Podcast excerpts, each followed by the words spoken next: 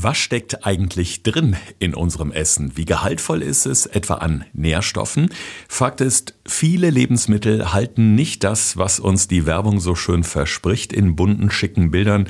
Und darum wollen wir uns heute mal die ganze Sache ein bisschen genauer anschauen. Alex, du hast auf jeden Fall ein paar gute Tipps im Gepäck, hoffe ich ja, wie wir möglichst eine große Ausbeute an Nährstoffen hinkriegen im Alltag. Ja, Thorsten, super spannend, weil wir hatten ja gerade letzte Woche das Thema Nährstoffdichte und jetzt geht es ja letztendlich darum, wie finde ich denn das raus? Also wie weiß ich, welche Lebensmittel wirklich gut sind, worauf muss ich achten bei meiner Obst- und Gemüseauswahl, um wirklich genau die Sachen zu finden, die mich mit ganz vielen Nährstoffen versorgen und ich glaube, das ist ein ganz interessanter Aspekt.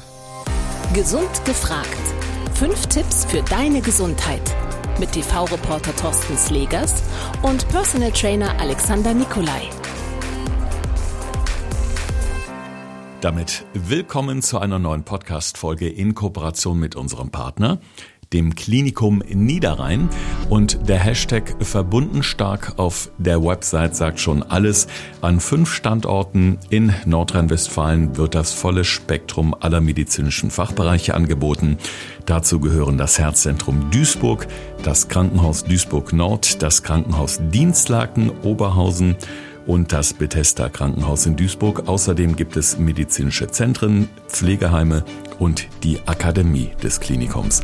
Mehr Informationen zu unserem Partner findet ihr, wenn ihr in den Shownotes zu dieser Episode einfach mal nach unten scrollt, sofern ihr gerade über Spotify oder Apple Podcasts hört, da könnt ihr draufklicken. Oder Ihr besucht direkt die Website des Klinikums, abgekürzt evkln für Evangelisches Klinikum Niederrhein www.ccc.de und dann habt ihr oben rechts in der Ecke auch so einen Reiter, da könnt ihr draufklicken und die verschiedenen Bereiche nochmal genauer anschauen. Dort gelangt ihr auch direkt zu den verschiedenen medizinischen Fachbereichen. Hören, was gesund macht. Morgens nach dem Aufstehen, auf dem Weg zur Arbeit oder abends entspannt auf dem Sofa. Bei Gesund gefragt gibt es die besten Tipps für deine Gesundheit. Einfach und effektiv für deinen Alltag. Was ist eigentlich drin in unserem Essen? Das wollen wir uns in der heutigen Folge anschauen. Also wenn ich jetzt mal von mir ausgehe, das größte Vertrauen in Lebensmittel habe ich, wenn ich äh, so ein paar hundert Meter weiterfahre, in so ein schickes Bauernlädchen am Niederrhein schlendere, Alex, und ich stehe da vor diesen tollen Körben mit äh, frischem Obst und Gemüse, wo ich weiß, das kommt von Bauer A oder von Bauer B, auf jeden Fall aus der Region. Und ich finde, man schmeckt das auch definitiv. Aber der Alltag sieht halt leider so oft aus, dass wir in den Supermärkten unterwegs sind, alleine schon aus Zeitgründen und nicht jeder so ein Bauernlädchen in der Nähe hat. Und du hast gesagt, die Nährstoffe in der Nahrung werden immer weniger. Tendenz bedenklich steigend. Woran machst du das fest? Ja, es ist mittlerweile wirklich durch mehrere Faktoren belegt. Natürlich ist es immer die Frage, wo analysiere ich so etwas, in welchem Land bin ich gerade unterwegs, aber man hat schon festgestellt, dass in den letzten Jahren, Jahrzehnten ein rapider Rückgang von Nährstoffen in unserer Ernährung einfach Einzug gehalten hat. Das sind mehrere Faktoren, an denen man das festmachen kann. Einmal natürlich die Landwirtschaft. Ich will jetzt keinem Bauern dazu nahe treten. Ich kann verstehen, dass jeder probiert, seinen Ertrag zu steigern. Aber wir sind ja immer mehr auf dem Weg, sogenannte Hochleistungssorten zu entwickeln. Also wirklich die, die extrem Ertrag liefern und die halt einfach extrem wenig anfällig sind für jegliche Form von Schädlingen. Aber um das so zu züchten, beeinträchtigt natürlich auch stark die Bodenqualität. Das heißt, ich habe einfach ein schlechteres Nährstoffangebot für Pflanzen.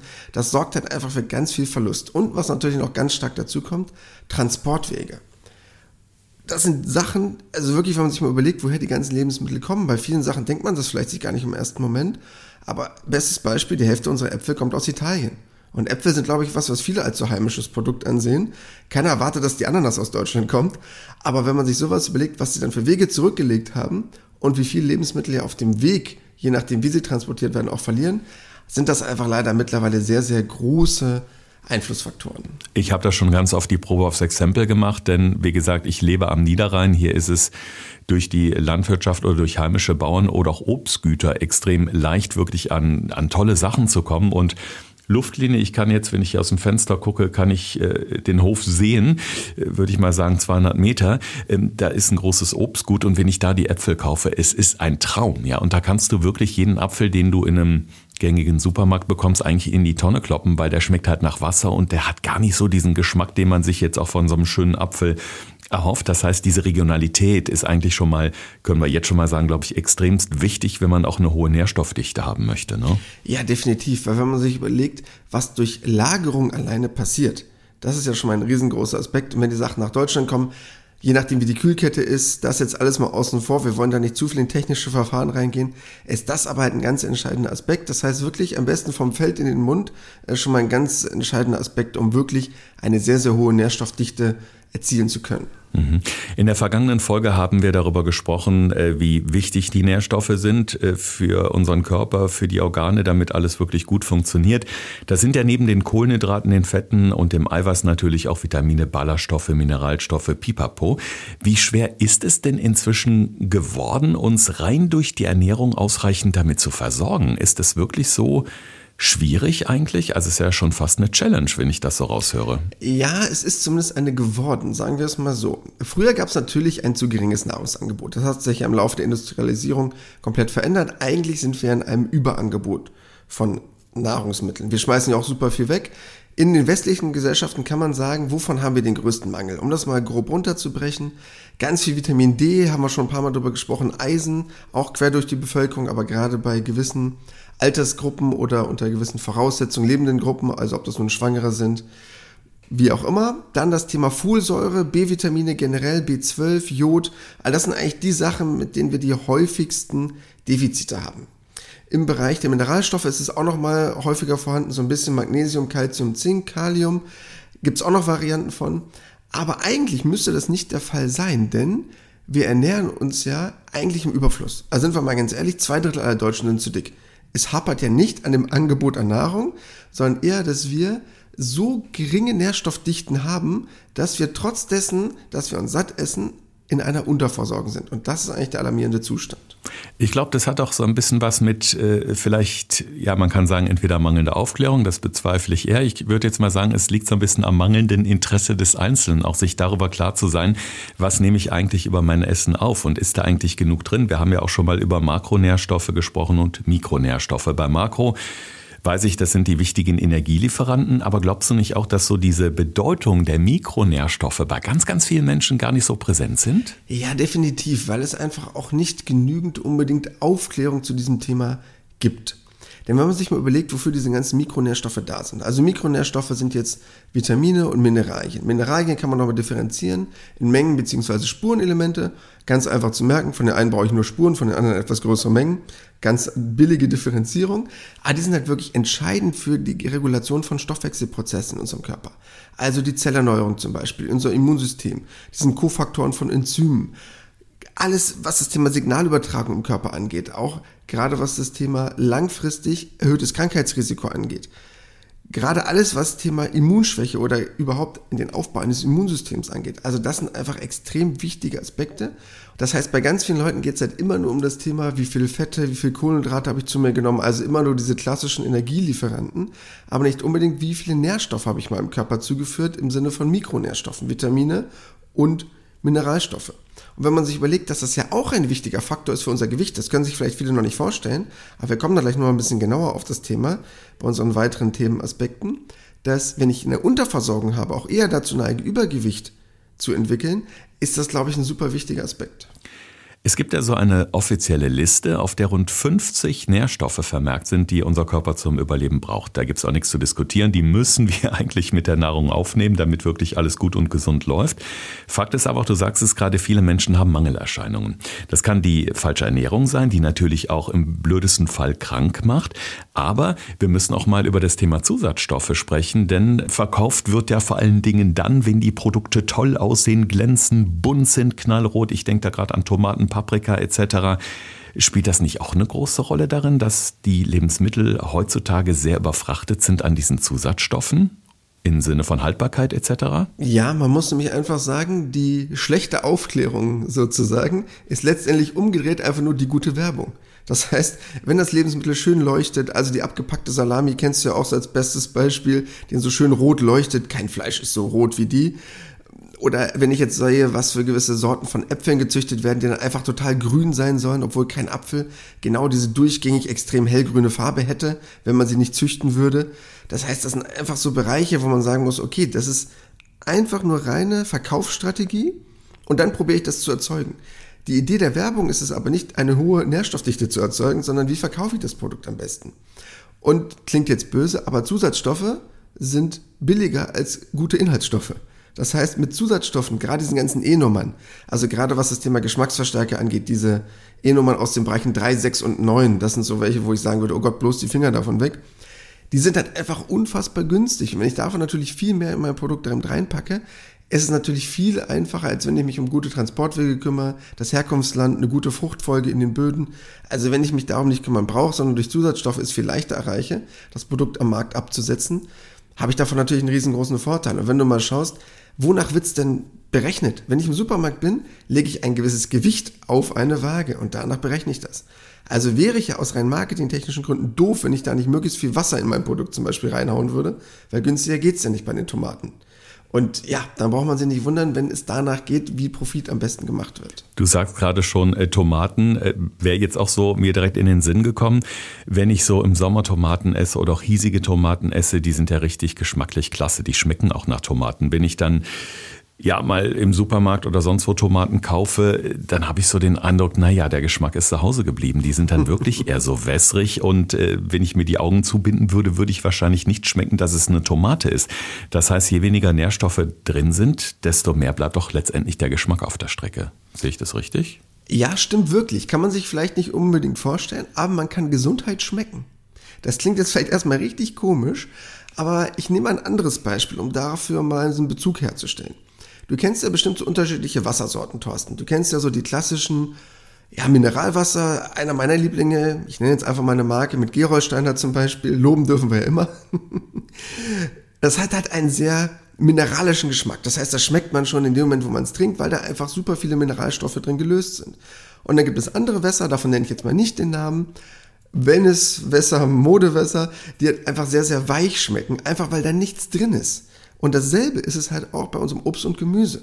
Bestes Beispiel die Tomate. Wenn du die Augen zumachst und du schmeckst einfach nur was Fruchtiges, aber keine Tomate, und du siehst sie schon von außen an und die hat nicht diese tiefrote, dunkle Färbung, die du vielleicht kennst aus dem Urlaub, womit du verwöhnt bist, sondern dieses blasse, hellrote, ja, dann ist das halt leider einfach nur noch Wasser. Und all diese Formen von gesunden sekundären Pflanzenstoffen, die kann man wirklich schmecken und halt auch sehen, weil sie wirklich die Farbe des Lebensmittels verändern, weil ja sekundäre Pflanzenstoffe für die Farbgebung mitverantwortlich sind. Es gab ja eine sehr, sehr interessante Studie von einem Biochemiker namens äh, Donald Davis, der hat sich mal so den Zeitraum 1950 bis 99 angeschaut und wenn man so die Ergebnisse sieht, ähm, das ist ja schon erschreckend, wie stark der Gehalt an Nährstoffen also da schon zurückgegangen ist innerhalb einer Range von 50 Jahren.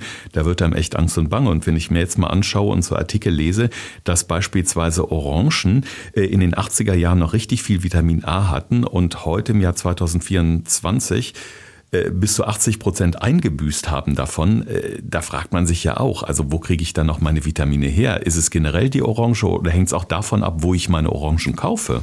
Ja, also man muss zum einen sagen, es hängt natürlich so ein bisschen davon ab, welche Sorte kaufe ich, weil die nochmal unterschiedliche Inhaltsstoffe haben. Das ist jetzt aber ein bisschen zu weit oder zu sehr ins Detail gegriffen.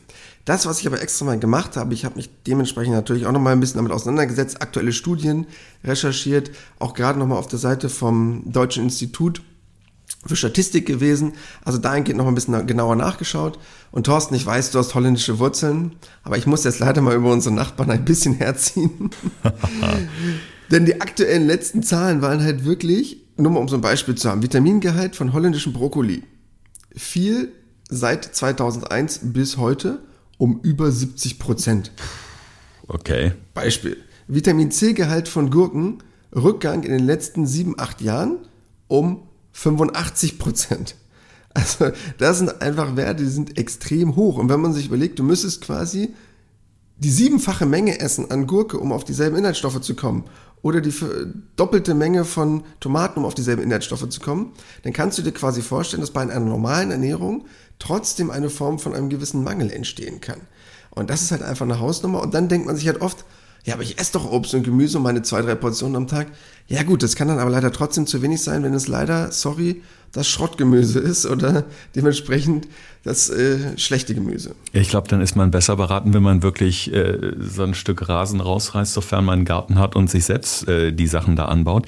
Denn ich glaube, das ist ja generell auch ein Problem, dass die Böden einfach äh, extrem ausgelaugt sind, dass natürlich extrem viel gedüngt wird. Oder was sind so die Hauptursachen? Ist es wirklich so diese schnelle Produktion, die Massenproduktion, die so der größte Feind der Qualität und der Nährstoffe ist? Ja, also einmal ist es natürlich der extreme Import, den wir ja aber auch selber unterstützen. Denn wir wollen, Anführungsstrichen wir, wir als Deutsche, wollen halt gerne günstige Lebensmittel.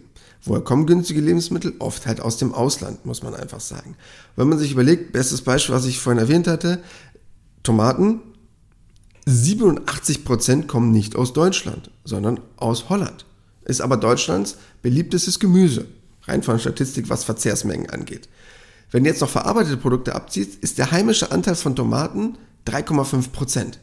Ja gut, bei Äpfeln ist es ungefähr die Hälfte, die allein aus Italien kommt. Der Rest kommt aus Spanien oder aus anderen Ländern. Also selbst Produkte, die man ja vermeintlich Deutschland zuordnen würde, sind einfach mittlerweile nicht mehr klassisch auf unseren Böden beheimatet. Und was da zusätzlich dazu kommt, wenn man jetzt nicht Bioprodukte kauft, das möchte ich absichtlich außen vor nehmen, die eine gute Fruchtfolge oft haben, hast du halt einfach mittlerweile das Problem, dass diese Hochleistungssorten dafür sorgen, dass sie wesentlich weniger Vitamine und Mineralstoffe enthalten, weil einfach der Ertrag dementsprechend hoch sein soll. Und was halt noch dazu kommt, ganz viele Sachen werden ja schon im Ausland in einem nicht wirklich reifen Zustand gepflückt und werden ja auf dem Weg erst hierher in eine Art Reifung unterzogen durch Ethylengas oder ähnliches. Ja, und wenn die dann natürlich nicht mehr der Sonne ausgesetzt sind, haben die durch die Nachreifung dann einfach gar keine Vitamine mehr, die sie sonst erhalten würden bei einer natürlichen Reifung. Jetzt stellt sich natürlich die Frage, was kann ich da als Verbraucher überhaupt tun? Denn ich bin ja einfach auch ein Stück machtlos. Ich müsste mich entweder ganz genau informieren, woher kommt jetzt die Tomate, die ich gerade kaufen will. Macht im Alltag keiner, weil auf die Zeit dafür nicht da ist. Gut, selbst anbauen geht nur dann, wenn ich die Zeit habe, wenn ich dafür Platz oder auch einfach ein Grundstück habe, wo es sich anbietet. Was rätst du uns? Wie können wir da ein bisschen sicherer unterwegs sein, dass wir wirklich wissen, wenn ich jetzt einen Brokkoli hole, wenn ich Tomaten kaufe, da ist noch was drin? Ja, also erstmal vorab, klar, selbst anbauen ist der Königsweg, aber das kann wir jetzt von keinem hier verlangen. Auch jemand, der in der Stadt wohnt, zeigt uns dann einen Vogel. Also das können wir erstmal gedanklich knicken. Dann natürlich zweiter Weg wäre der Wochenmarkt was machbar ist. Je nachdem, der eine hat dazu Zeit, der andere nicht, je nachdem, was man auch für Arbeitszeiten hat, wäre schon mal eine gute Variante, können vielleicht noch einige einrichten. Dann wäre zumindest der dritte Weg, wenn ich in den klassischen Supermarkt gehe und dort mein Obst und Gemüse herbeziehe, dann zu sagen, okay, ich achte mal wirklich auf das Herkunftsland. Das heißt nicht automatisch, dass es dadurch per se total gesund ist, aber zumindest die Wahrscheinlichkeit, dass es einen kürzeren Anreiseweg hatte. Und ich achte auf Bio. Denn bei Bio kann ich zumindest sicher sein, dass ich einen etwas geringeren externen Einfluss habe auf die Lebensmittel. Das heißt, bei Bioprodukten wird ganz oft wesentlich mehr Wert gelegt auf eine bessere Fruchtfolge, also auf welchem Acker baue ich nun was an, dass ich mit wesentlich weniger externen Mitteln arbeite, also was jetzt alle Formen von ähm, Herbiziden angeht, also was probiere ich, um Schädlingsbekämpfung oder ähnliches zu betreiben, dann wesentlich weniger Hochleistungssorten, die damit verwandt werden und ein wirklich einfacher Aspekt, aber der Geschmack und das Aussehen macht wirklich schon einen großen Unterschied. Also ich glaube, Thorsten, wenn ich jetzt dieses Bild male zwischen der Tomate in wässrig und einfach nur aufgeplustert mit Wasser vollgesogen oder der tiefroten, dunklen, aromatischen, saftigen Tomate, hat jeder dieses Bild jetzt gerade im Kopf. Und das macht einfach einen riesengroßen Unterschied. Denn wirklich der Geschmack sorgt auch für eine gewisse Form von Erkenntnis bezüglich der Nährstoffdichte. Das heißt, habe ich einen sehr intensiven Eigengeschmack beim unbehandelten Lebensmittel, ne? nicht bei Zusatzstoffen und es liegt irgendwo im Supermarktregal. Beim unbehandelten Lebensmittel ist die Wahrscheinlichkeit auch sehr hoch und auch eine sehr intensive Farbgebung, dass es wahrscheinlich mit wesentlich mehr Nährstoffen ausgerüstet ist. Ja, das ist auf jeden Fall schon mal ein cooler äh, Hack für den Alltag. Also eine schöne äh, Merkregel, finde ich, wenn man so reinbeißt, dass man das so im Hinterkopf behält, dass man eben Qualität eben auch schmecken kann. Wir müssen natürlich in dem Zusammenhang auch über das Thema Nahrungsergänzungsmittel sprechen, denn die Frage ist, wann ändert sich was? Also so schnell wird sich natürlich nichts ändern, dass Deutschland sagt, ach komm Mensch, also warum über 80 Prozent der Tomaten aus den Niederlanden holen? Lasst uns doch auch hier große Flächen machen und die Tomaten selbst anbauen. Ich glaube, da können wir noch ein paar Jahrzehnte drauf warten, weil es einfach äh, so rum wahrscheinlich günstiger und billiger ist für die Produzenten. Wäre das eine Lösung, dass man sagt, okay, ich gucke jetzt mal gezielt so in die Nahrungsergänzungsmittelkiste und verleibe mir da täglich so ähm, ja prophylaktisch ein bisschen was ein? Ja, also natürlich, du weißt ja, ich bin ein Verfechter von Nahrungsergänzungsmitteln. Ich finde das auch grundsätzlich eine super Geschichte.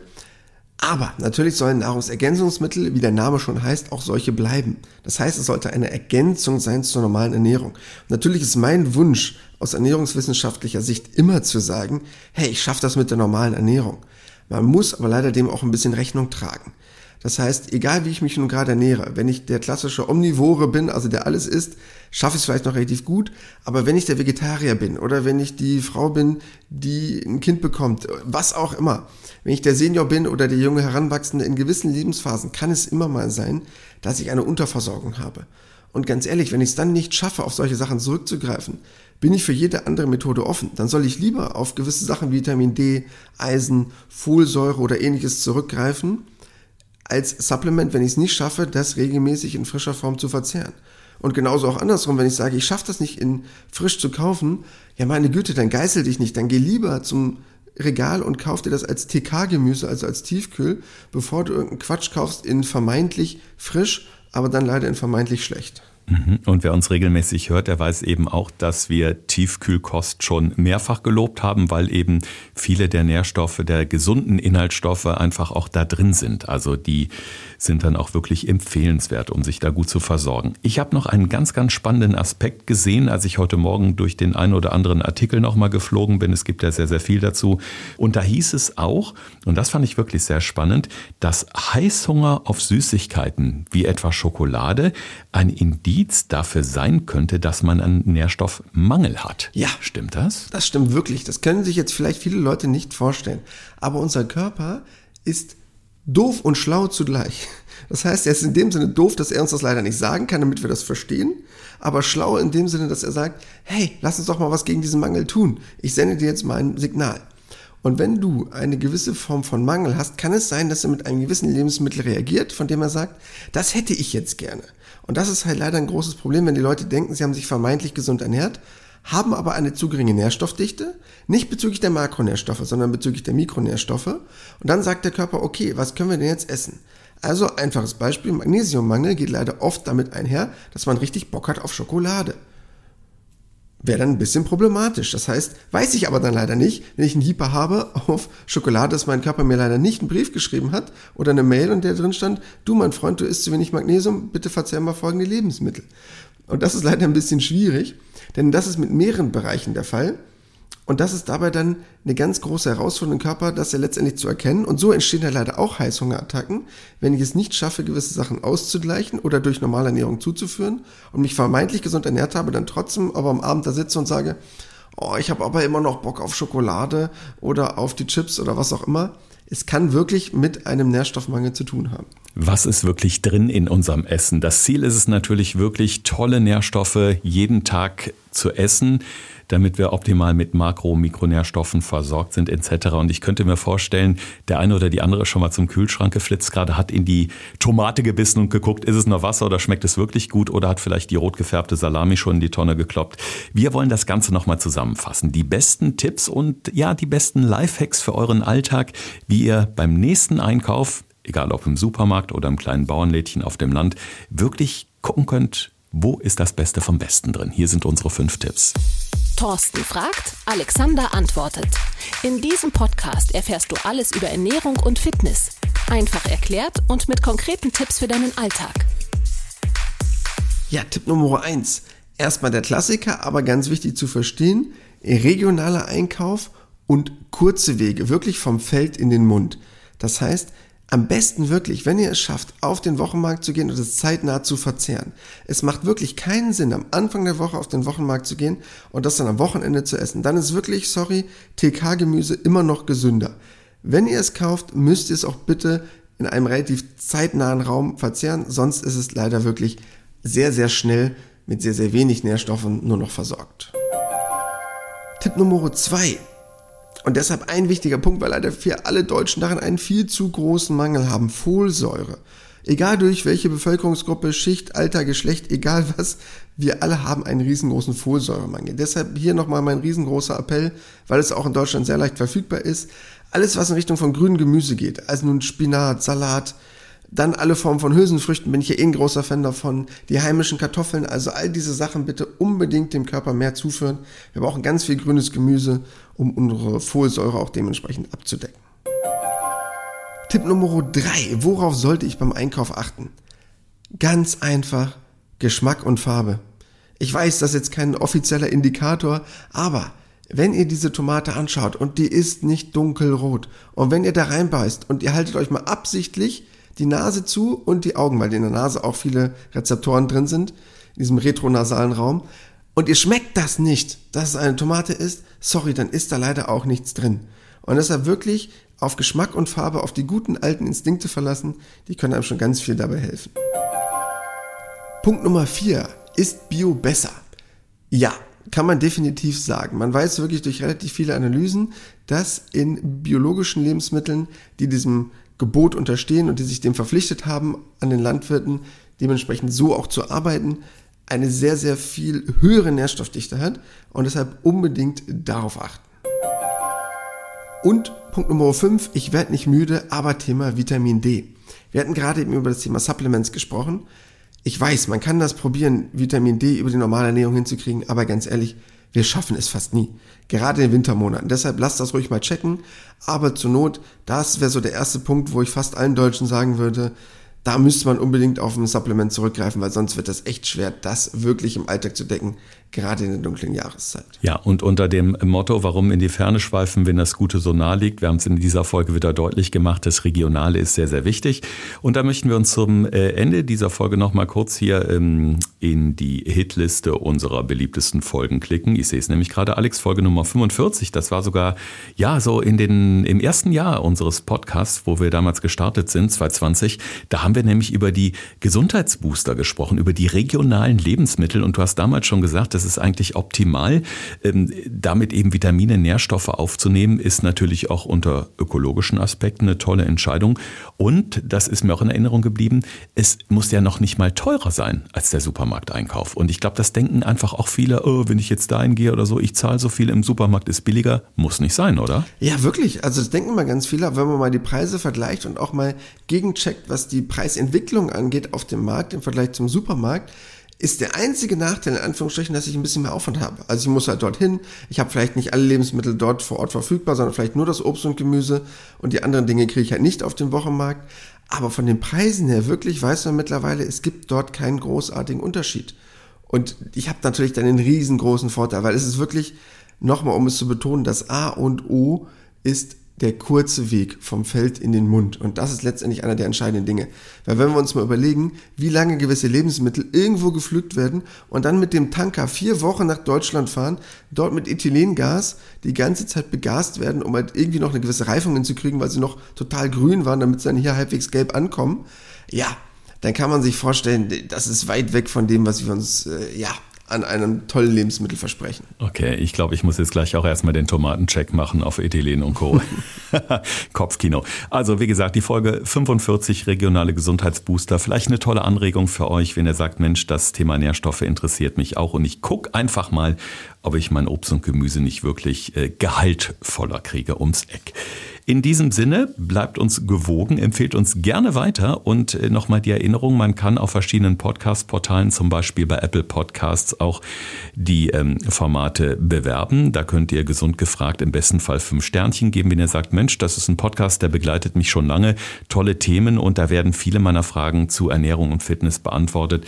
Würden wir uns natürlich über eine schöne positive Bewertung freuen. Das hat im letzten Jahr dazu geführt, dass wir mehrfach in den Top Ten vertreten waren im, äh, in der der Kategorie Ernährung. Lieben Dank dafür. Das nochmal so als kleine Aufgabe fürs Wochenende. Wetter wird eh schlecht, da kann man auch mal Podcast bewerten. Bleibt schön gesund. Bis nächste Woche. Das war Gesund gefragt. Der Expertentalk mit Thorsten Slegers und Alexander Nikolai. Wenn es dir gefallen hat, abonniere gerne unseren Podcast und verpasse keine neue Folge mehr.